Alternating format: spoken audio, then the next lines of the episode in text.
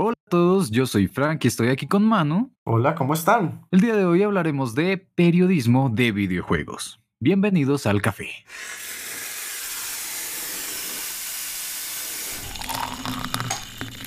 Ok, les seré muy sincero, este es un tema del que quería hablar desde hace bastante tiempo, pero pues estábamos esperando a que surgiera la oportunidad para hablar bien, como se debe, mejor dicho, de este tema. La cosa es que creo que esa oportunidad nunca llegará porque siempre siguen sucediendo más cosas, siempre sigue surgiendo más información y pues siempre vamos a encontrar como nuevos temas al respecto, así que simplemente tocaba tocar, perdón la redundancia, el tema. Y pues esta vez es por algo relativamente reciente, hace unos cuantos días de haber sucedido con respecto a esta grabación, pues hubo uno de los casos que más empezaron a llamar la atención. Eso se vio sobre todo en Twitter, que bueno, no me alargo más, dejaré que Manu, por favor, explica qué fue lo que pasó.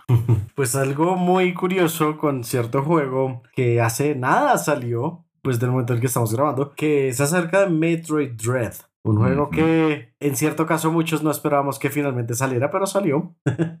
y que por ahora a todos pues creo que nos ha gustado o llamado la, la, atención, pero lo que pasa ha sido respecto a pues lo que mencionó Kotaku respecto a Metroid Dread. Sí, es que usualmente uno esperaría cuando se habla de periodismo de juegos y demás que sea acerca de, no sé, reseñas, por ejemplo, del juego, tal vez algún dato curioso, una noticia que haya sucedido con los desarrolladores, pero esta vez sacaron un artículo diciendo, hey, ¿Se acuerdan de Metroid Dread, el que acaba de salir hace unas cuantas horas? Está funcionando perfectamente en, emuladores. Oh, oh, oh, y eso no fue tal vez la mejor movida de ese sitio de periodismo, porque ah, ¿tú, qué te podrías esperar después de conocer que un sitio oficial en verdad es de renombre? Kotaku es bastante reconocido. Esté sacando artículos como ese. ¿Tú qué opinas, man? Pues es que se me hace problemático principalmente porque uno, ¿Hace cuánto estaba todo el mundo esperando algo de Metroid? Entonces es como, ok, si llevamos tanto tiempo esperando y hasta ahorita sale, están probando las aguas a ver si la gente está dispuesta a comprar Metroid y de pronto si compran, de pronto tendremos más Metroid como, por favor y gracias, de pronto un Metroid Prime 2.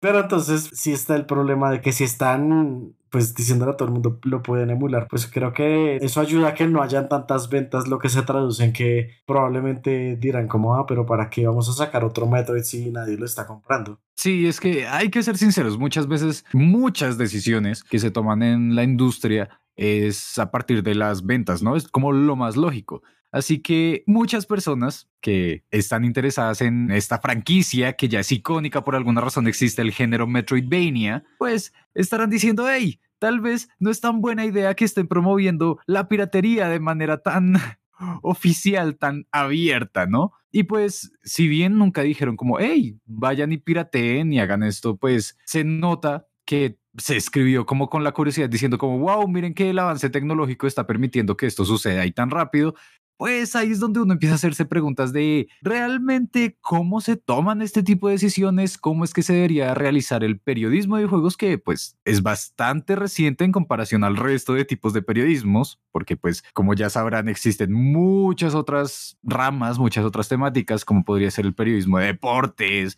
de política y todo eso, y pues es que los videojuegos en serio son muy jóvenes, se podría decir. ¿Cuántos años llevamos? ¿Cuántas generaciones llevamos, mano? Uh, alrededor de generaciones. Pues que eh, contar generaciones es raro porque literal empiezan a contar la primera generación como si fuera desde el Play 1. Entonces, como no realmente hay mucho, mucho más atrás de eso.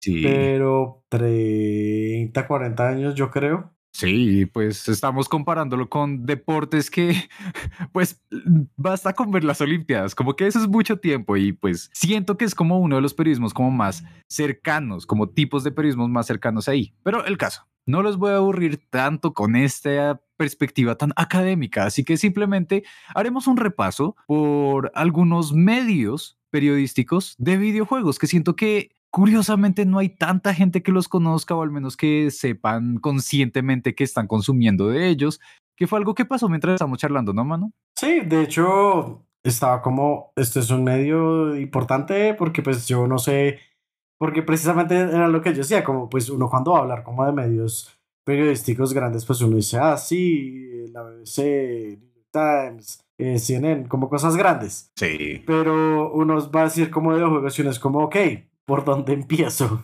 Y en verdad siento que, pues, es triste que no sea como tan reconocido, como tan claro como sería el caso, claro, de, de CNN, de hasta ESPN, que ahí pasa algo bastante curioso, que es que ESPN ha sido como una de estas marcas de periodismo tradicional que siento que más han apoyado los esports y por ese estilo, pero no es de las más fuertes cuando se habla de esports. Así que pues hablemos un poco acerca de cuáles son los medios más icónicos de periodismo que existen en la fecha, empezando por Kotaku, que pues... Ya empezamos por ahí, básicamente. sí, sí, sí, como que se puede decir, en realidad la historia de Kotaku ha sido bastante particular. Se ha posicionado como un medio bastante llamativo, uno de los que más como que se enfocaba en este tipo de artículos no solamente de noticias, sino de análisis, de reseñas y demás y demás y demás. Y pues que lleva ya casi va para 20 años, porque fue creado en el 2004. Así que, oh boy, tiene una gran historia, pero por ahora dejémoslo de lado y démosle paso a otro de los más grandes que estoy seguro que sí debes recordarme. Eh, sí, bastante. Y no solo porque pues realmente es un medio grande que ya ni siquiera solo se dedica a videojuegos, sino también películas, así como todo el tema geek que es por supuesto IGN, pero también principalmente me acuerdo es por un muy famoso meme que salió de ellos hace ya un oh, tiempo. No me acuerdo el juego en este momento, pero el meme siempre es más grande que el resto de cosas. Y fue un review que hicieron en el que la crítica principal es que había demasiada agua. Sí, tristemente lo recuerdo. El juego, si no estoy mal, fue Pokémon Omega Ruby y Alpha Sapphire. Perdón por el spanglish ahí, pero Sí, se supone que eso tendría algo de sentido en la reseña. Era como, ok, sí, el juego es bastante bueno, tiene muchas cosas, muchas mecánicas, se retomaron tales cosas, pero la explicación larga era como, no, eh, la forma en que están distribuidos los cuerpos de agua en el mapa no permite explorar y hacer ta, ta, ta, ta, ta. Pero cómo lo tradujeron para explicárselo al público fue como 6 de 10 tiene mucha agua.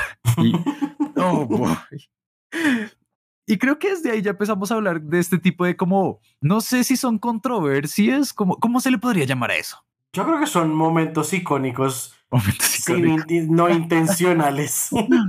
Ay, rayos. Como hay muchos, siento que tenemos que darle su espacio ahorita más tarde. Así que hablemos de otros medios y otro que yo puedo recordar que curiosamente, si bien IGN siento que al menos más gente lo reconoce, también por el hecho de que han hablado, como tú dijiste, de películas y series y demás. Dato curioso, IGN se supone que es International Gamers Network, para aquellos que no lo sepan. Y lo vine a saber fue como en una entrevista. O Gaming Network. Ah, no, no, no, y eso es una evolución, porque antes era como Imagine Games, pero bueno, todas estas cosas son recientes, son muy extrañas y muchas de estas surgieron fue como por amigos en un garaje. Así que el siguiente es un poco mejor establecido, tiene un nombre más reconocible y siento que tiene la misma fuerza tanto en inglés como en español, que es Eurogamer. Que al fin no recuerdo, mano. ¿Tú sí, ¿Tú sí conocías Eurogamer? ¿Te suena de algún lado? Eurogamer sé que lo sigo, pero no es como algo que destaque en el momento en el que lo escucho. Pero sí, digamos que sé que tienen noticias como bien redactadas, porque me acuerdo en, hace unos episodios atrás, buscando lo que necesitamos para ese episodio que nos pasó, que no estaba nada bien redactado. Ah, oh boy. Pero pues tampoco me acuerdo el sitio en el que estaba, pero sí, o sea, Eurogamer realmente sí, sí, los artículos pues son buenos artículos y no son como polarizados, se sienten bastante neutrales. Sí, pues igual cuando ustedes consumen contenido de Eurogamer en inglés está como bastante bien organizado, muy formal, toda la cosa, pero la experiencia en español es totalmente distinta porque tenemos tales personajes, cosa que se me hace curiosa en periodistas porque muy difícilmente uno piensa en periodistas reconocidos, sino simplemente en el medio, ¿no? Pero en español están personajes como Dayo, no sé si siga activo hoy en día en Eurogamer, está por su propia cuenta, pero para aquellos que consuman este tipo de contenido lo reconocerán y otro es Borja Pavón, que creo que es la razón explícita y única por la cual la gente ve videos de Eurogamer en español. Aquellos que no lo conozcan, por favor, vayan, busquen Eurogamer Borja Pavón y les va a encantar porque tiene un humor que es espectacular y sirve mucho para explicar muchos temas, hasta para los tops de curiosidades de los juegos o cosas que están así ocultas.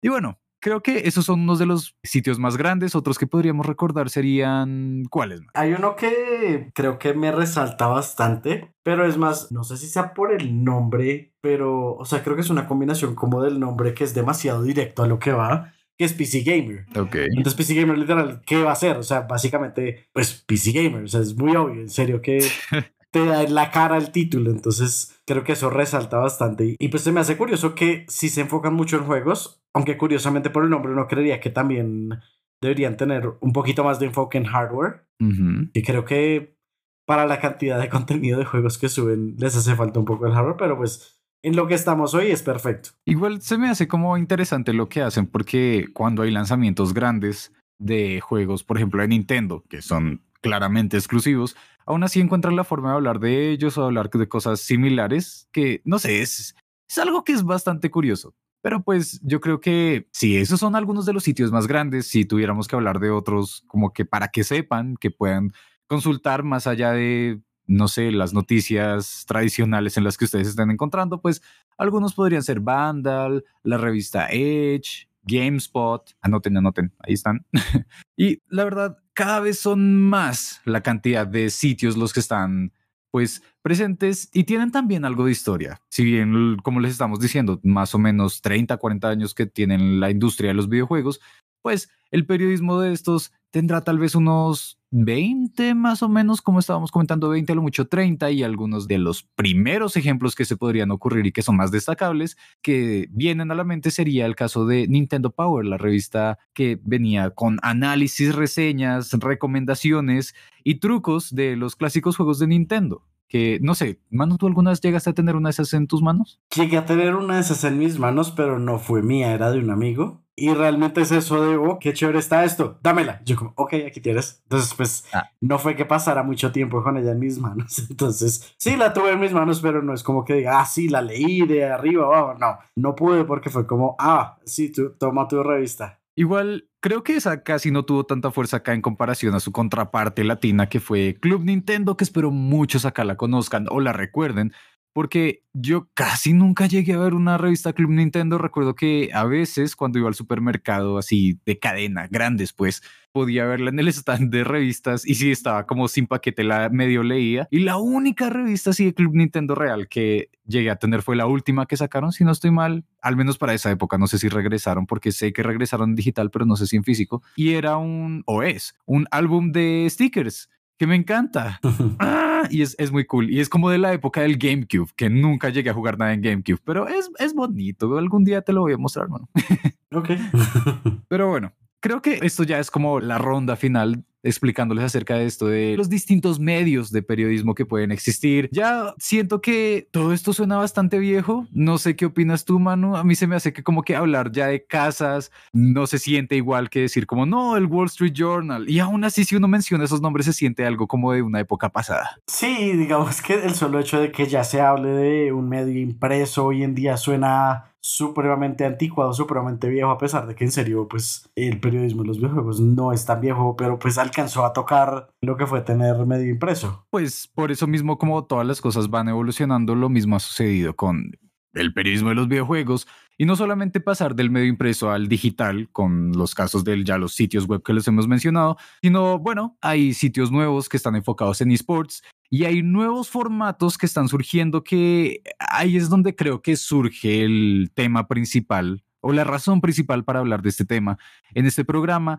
Y es que ya no es necesario que lo hagan personas en específico, que digo, que lo hagan como sitios grandes en específico, sino lo pueden hacer personas, creadores de contenido que pues se pueden ver en distintas plataformas. Sí, y, digamos que no es como así está centralizado porque todos trabajan para este grupo, ¿no? Realmente, o sea, prácticamente cualquiera puede hacer este tipo de periodismo, aunque pues no sé qué tan todo el mundo le va bien, no, realmente sí se necesita tener su buen conocimiento del periodismo para hacerlo bien, pero realmente en cualquier medio hoy en día se puede encontrar.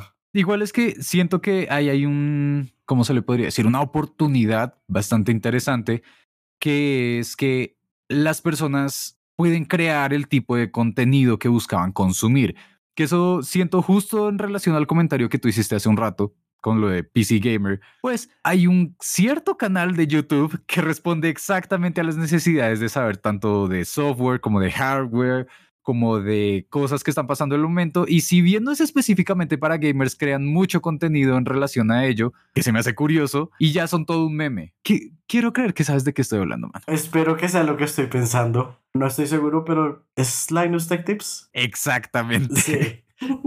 Y es que, digamos, vas a ver y existe este canal que siento que muchos han visto memes de Linus, pero no saben de dónde surgió como los mejores que existen hoy en día.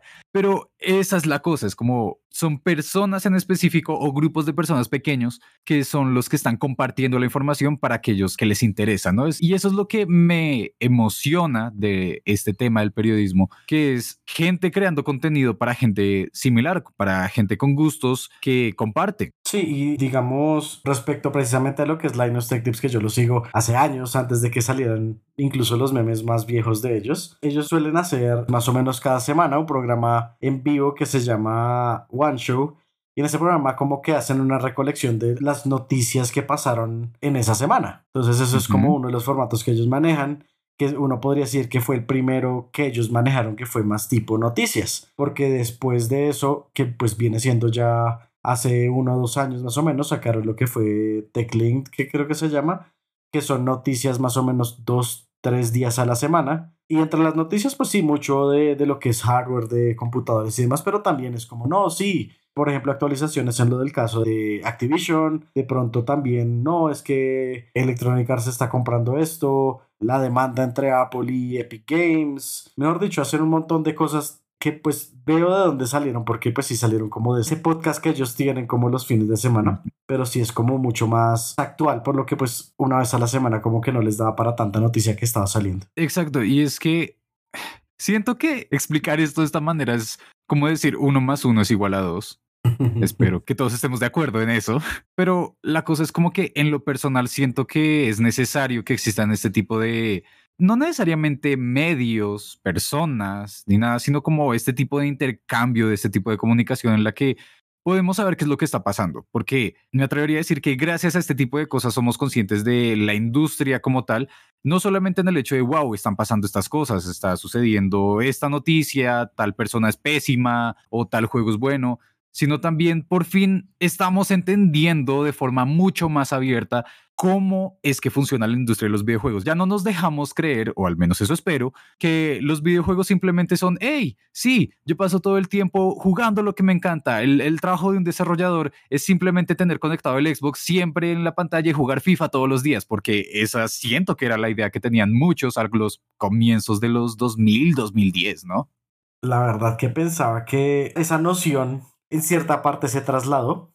Porque si bien ya por lo menos tenemos esa idea de que, ok, los desarrolladores trabajan bastante fuerte, también, digamos, ya sabemos como todo el problema de la cultura del crunch, que en las últimas semanas los dejan a todos trabajando 24/7. Entonces, pues, ese pedacito ya sabemos que quedó desmentido de que literal es sentarse a jugar. Pero en cierta forma creo que eso es como una como llamémoslo, un tipo de moda pensar de esta forma de algo y se tradujo ahorita, digamos que es a TikTok, que es donde están ahorita otros creadores de, digamos, de, de reseñas de juegos, que si bien es un formato mucho más corto, igual creo que pueden empacar suficiente información, ya sea para reseñar, o sea, como no, sí, existe este easter egg, que de hecho eso es de lo que más he visto, que son como sí, los easter eggs en los juegos, de pronto si hacen esto pueden pasar este juego más fácil, esto funciona así, esto funciona así, y, más o menos es el contenido que he visto, pero precisamente creo que el formato corto como que lo favorece y lo desfavorece. Sí, siento que es bastante bueno es por el hecho de que es como un punto de entrada para poder uno luego investigar por su propia cuenta, ¿no? O llegar al contenido que, del que están hablando. Y eso me recuerda algo que aprendí en las últimas veces trabajando, jeje. Y es que, pues bueno, como que hay que aceptarlo. El periodismo de videojuegos, sobre todo en Latinoamérica, tal vez no está como tan solidificado, se podría decir, que en el resto del mundo. Y por lo tanto hay muchas veces en las que están surgiendo distintos proyectos, distintas cosas. Y en esos llegué a aprender que algo bastante importante en la experiencia de los jugadores o gamers, como se quieran llamar, desde que disfruten de los juegos, es también el hecho de consumir contenido para expandir su experiencia, ¿no? Que es algo bastante curioso, como que no solamente se queda, no, sí, jugué esto, sino que el siguiente nivel podría ser, o el siguiente paso, es compartir ese gusto con otras personas. Por eso es que uno está hablando con los amigos, como, hey, sí, tal nivel, tal truco, tal, que eso, no sé, lo sigo sintiendo como muy clásico. Y el otro nivel, el otro paso, es el de aprender más al respecto o crear más al respecto, que ahí es donde empezamos a ver cosas de por qué a la gente le interesa no solamente ver trucos o teorías o demás, sino que empiezan a surgir como los fanfics, empiezan a surgir también el interés por el contenido de noticias, por eso es que hay seguidores directamente de estudios desarrolladores o de cuando hay juegos o franquicias que esperan que tomen como más fuerza, como es en el caso de los indies hoy en día. Así que ese, ese es el tipo de cosas que el periodismo actualmente siento al que le está dirigiendo y sobre todo en el caso de TikTok, porque ahí es mucho más específico, seamos sinceros, el algoritmo sabe más de ustedes o de nosotros que nosotros mismos. Sí, la verdad, eso sí es cierto que ese algoritmo, mejor dicho, somos un libro abierto para ese algoritmo, pero pues digamos que sí siento que es, muy, es muy difícil como concentrar todo en un solo lado, porque hay tanto, o sea, en serio hay mucho, hay como, no, sí, entonces si quieres seguir al mismo estudio, al que hace el arte del estudio, al que escribe en el estudio, al que es el director del estudio, al que trabajaba antes el estudio, ahora le cae mal, entonces ahora critica mucho el estudio. Literalmente hay opciones de todo para seguir como en, respecto a, algún tema. En este caso el del estudio, puede ser algún juego, algo. Siempre va a haber muchas personas dispuestas a hablar al respecto. Sí, es que ahí siento que es donde debería entrar el periodismo a hablar y ahí es donde es una postura un poco más clásica, porque durante mucho tiempo como en la historia del periodismo completa, se creía que era el cuarto poder, ¿no? Como que, ah, están los distintos poderes en el Estado y ta, ta, ta. Eso es muy política. Y decían, como no, el cuarto poder es el periodismo porque es el, que está vigilando a los que vigilan. Algo similar podría pasar en los videojuegos, que es como, hey, si se hace periodismo bien hecho, a mi parecer, pues se está entregando información que es verídica, que es válida, que le interesa a los jugadores y que no está sesgada por el hecho de que no, lo que pasa es que tal desarrollador me dio mal y por eso estoy hablando mal de él. No, lo que pasa es que no me gustan los juegos de estrategia en tiempo real y por eso estoy hablando mal de ellos. Se espera que sea una postura, si bien no objetiva, porque les voy a ser sincero, el objetivismo, la objetividad no existe porque somos seres humanos. Si se espera algo que sea como bien elaborado, teniendo en cuenta todas las perspectivas y demás y demás y demás, pues para construir contenido que valga la pena y en el que uno pueda confiar, que creo que ese es el problema que existe hoy en día, como que es muy difícil crear en, eh, crear, no, bueno, también crear, pero creer en creadores de contenido, o no sé, ¿tú qué opinas, mano? Ah, la verdad es que sí, y digamos que, de hecho, volviendo a tocar el tema de Linus Tech Tips, que fue como algo que pasó súper recientemente, ellos tuvieron un, pues no ellos, directamente Linus tuvo un, una inversión en un fabricante nuevo que va a salir de computadores portátiles. Y entonces claramente les tocó salir un video decir como, ok, nosotros vamos a, tener que ser como más específicos o más abiertos en todo lo que estamos diciendo, pues porque claramente ustedes no van a confiar en nosotros si, si ya saben que nosotros tenemos intereses económicos en esta compañía. Después estamos también abiertos a esto, a que ustedes nos digan si estamos empezando a ser sesgados, parciales y demás. Entonces como, ok, es difícil confiar y más por lo que cualquier movimiento por parte del medio puede generar como un rechazo, dudas o cualquier cantidad de reacciones negativas. Entonces es supremamente complicado así estén diciéndonos la verdad, porque pues a fin de cuentas nunca sabemos si estarán diciendo la verdad con no, es que nosotros no nos dejamos guiar por esto, por lo otro, por demás, pero pues, ¿qué podemos esperar? Entonces, no sé, realmente no sé, es como un buen ejemplo de, de ese tipo de, de, situaciones en las que no se sabe, pues realmente qué tanto puedo confiar en alguien, pero creo que ahí ya es como más de, ok, miremos más bien diferentes medios para tener una opinión que se contraste y poder tener una opinión más propia y no como, sí, solamente me quedo con un medio y ya deposito toda mi confianza ahí es como lo que hemos dicho en programas anteriores, que la gente debe ser crítica a la hora de consumir el contenido. Y eso también aplica para las noticias que están leyendo de todo tipo y sobre todo en los videojuegos, con los casos que hemos comentado, ¿no? Es como, ok, voy a leer tal artículo, pero pues voy a también tener que entender quién lo está creando, por qué están diciendo esas cosas y si eso va en línea a lo que yo pienso, que es algo bastante complicado sobre todo en la actualidad, porque el periodismo anteriormente no tenía que rendirle cuentas a nadie porque simplemente bastaba con que la gente comprara el periódico o la revista, ¿no?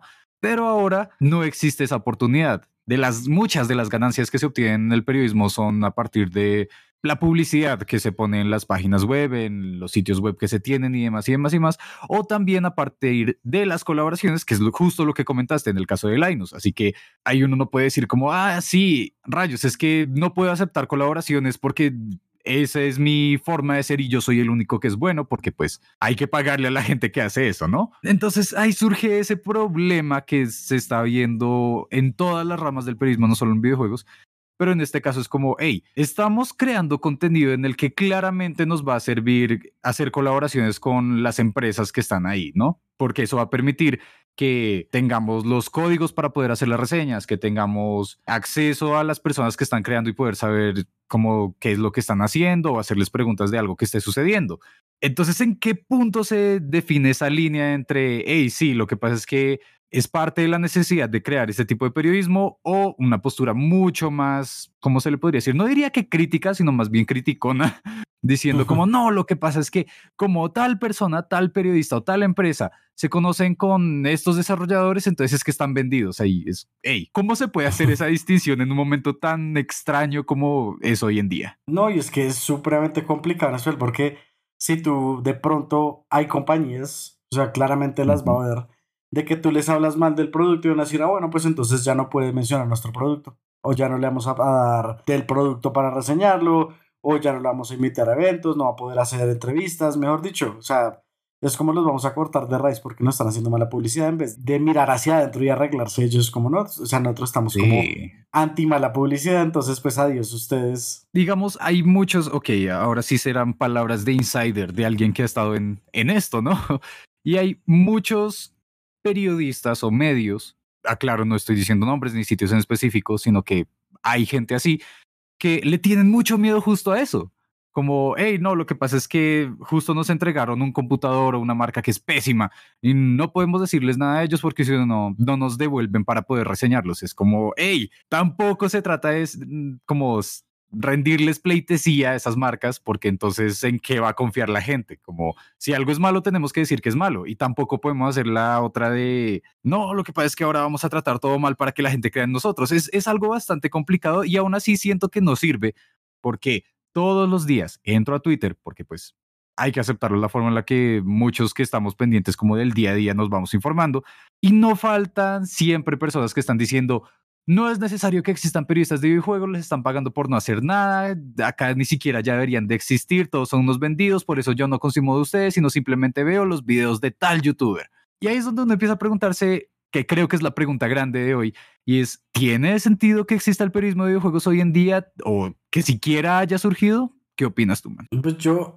lo que veo realmente es como que literal dicen, ah, sí, yo no veo de un, no sé, de un medio escrito eh, las reseñas de videojuegos, pero lo llaman como periodismo. Veo de este youtuber, pero pues resulta que el youtuber que está haciendo periodismo, entonces pues también es como, ah, ¿qué estás diciendo, compa? Y pues también en lo que mencionabas antes de que no se puede tratar todo producto perfecto ni todo producto malo, pues es que es lo que siempre pasa. Si todo producto es perfecto, ninguno lo es. Y si todo producto es pésimo, ninguno lo es. Entonces pues realmente toca decir las cosas como son o lo más cercano a las cosas como son porque si no, pues realmente vas a decir como así, ah, voy a recomendarles un computador, se los recomiendo a todos. Es como, wow, qué recomendación, gracias.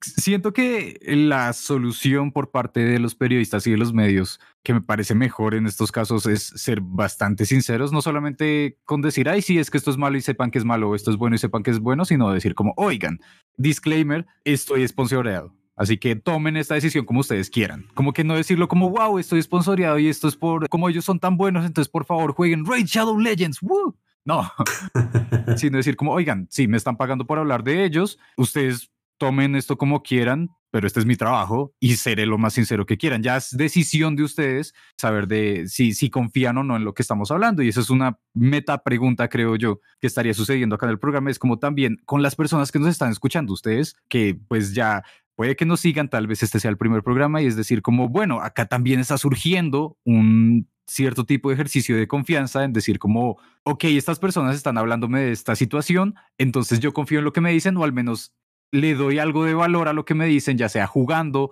o averiguando lo que me explicaron, averiguando lo que dijeron, y nunca se va a tratar simplemente de, ah, bueno, sí, eso es todo lo que se queda ahí, como que escuché ese programa y hasta ahí se quedó o al menos quiero creer que no es así, sino que al menos quedan una que otra idea, ¿verdad? Sí, como pues no quedarse solo en una cosa y, de hecho hay muchos, afortunadamente, pues no lo suficientes, pero sí hay muchos que después de hacer alguna reseña algún producto o cualquier cosa dicen, tomen esto como un grano de sal, o sea, tómenlo Sí. Como solo una reseña, vean otras, puede que yo haya tenido resultados malos, guíense por otras cosas, que esta no sea la única cosa que vean. Sobre todo en el caso de reseñas, siento que es algo muy complicado y siempre lo ha sido. Y es como calificar algo que se basa en muchas ocasiones sobre una experiencia personal, ¿no? Claro, hay cosas que son muy lógicas, como se espera que un videojuego no tenga glitches en su mayoría, o al menos que rompan el juego rompan la experiencia.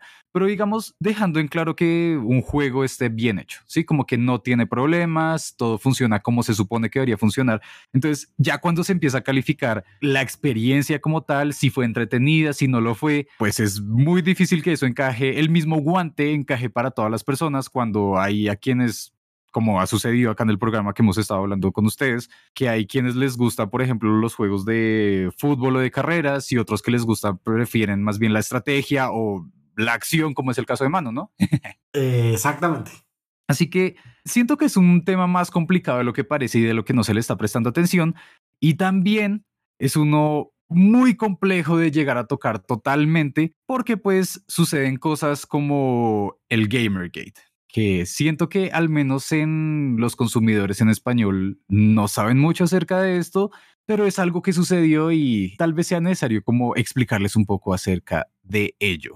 ¿Sabes algo del Gamergate? La verdad siento que es como que siempre volvemos al mismo tema cuando tocamos algo por el estilo.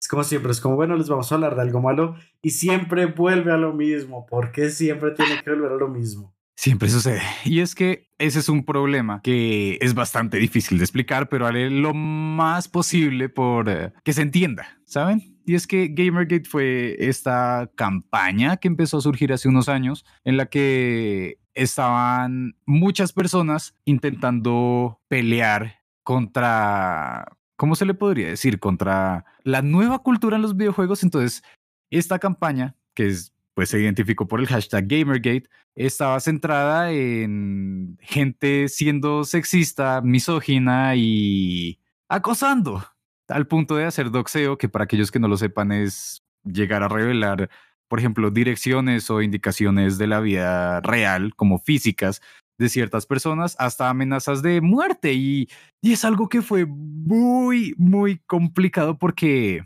Ok, se preguntarán, ¿qué tiene esto que ver con el periodismo de videojuegos?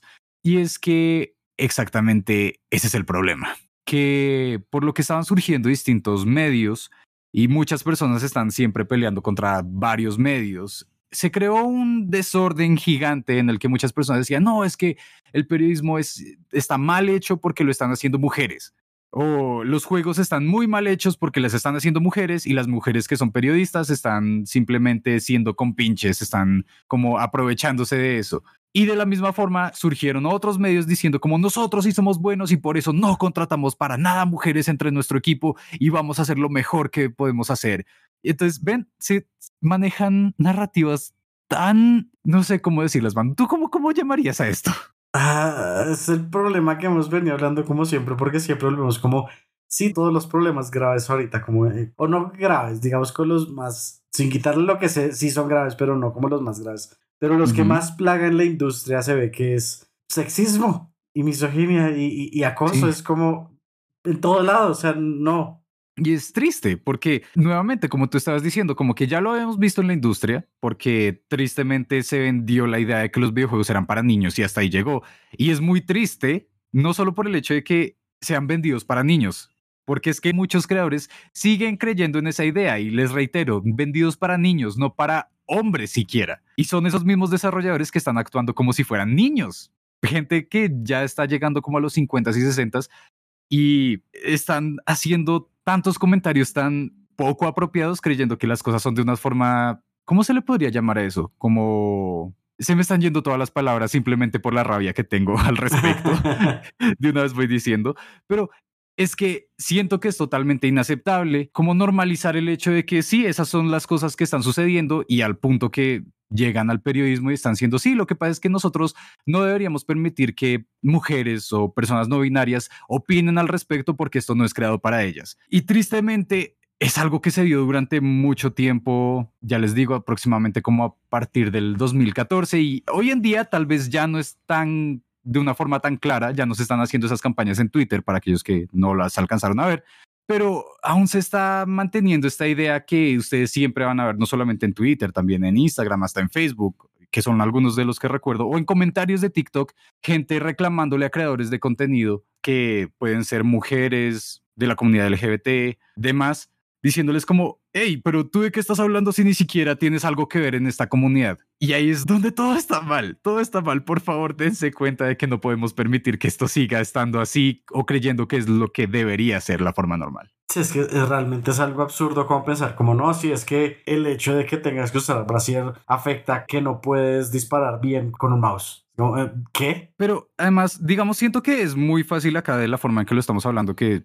quiero creer que todos somos conscientes de que no afecta nuestro género, nuestro sexo, nuestro nada, la forma en que jugamos.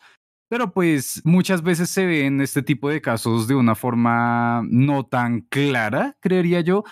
Y ahí es donde se combinan con memes y con otras cosas y esto se vuelve un desorden total porque sí se ven casos en los que hay periodistas que son malos y terminan dando una muy mala imagen al público y ese caso sería uno de los que quería comentar antes y que creo que tú recuerdas muy bien, Manu, que es el de cierto tutorial de cierto juego.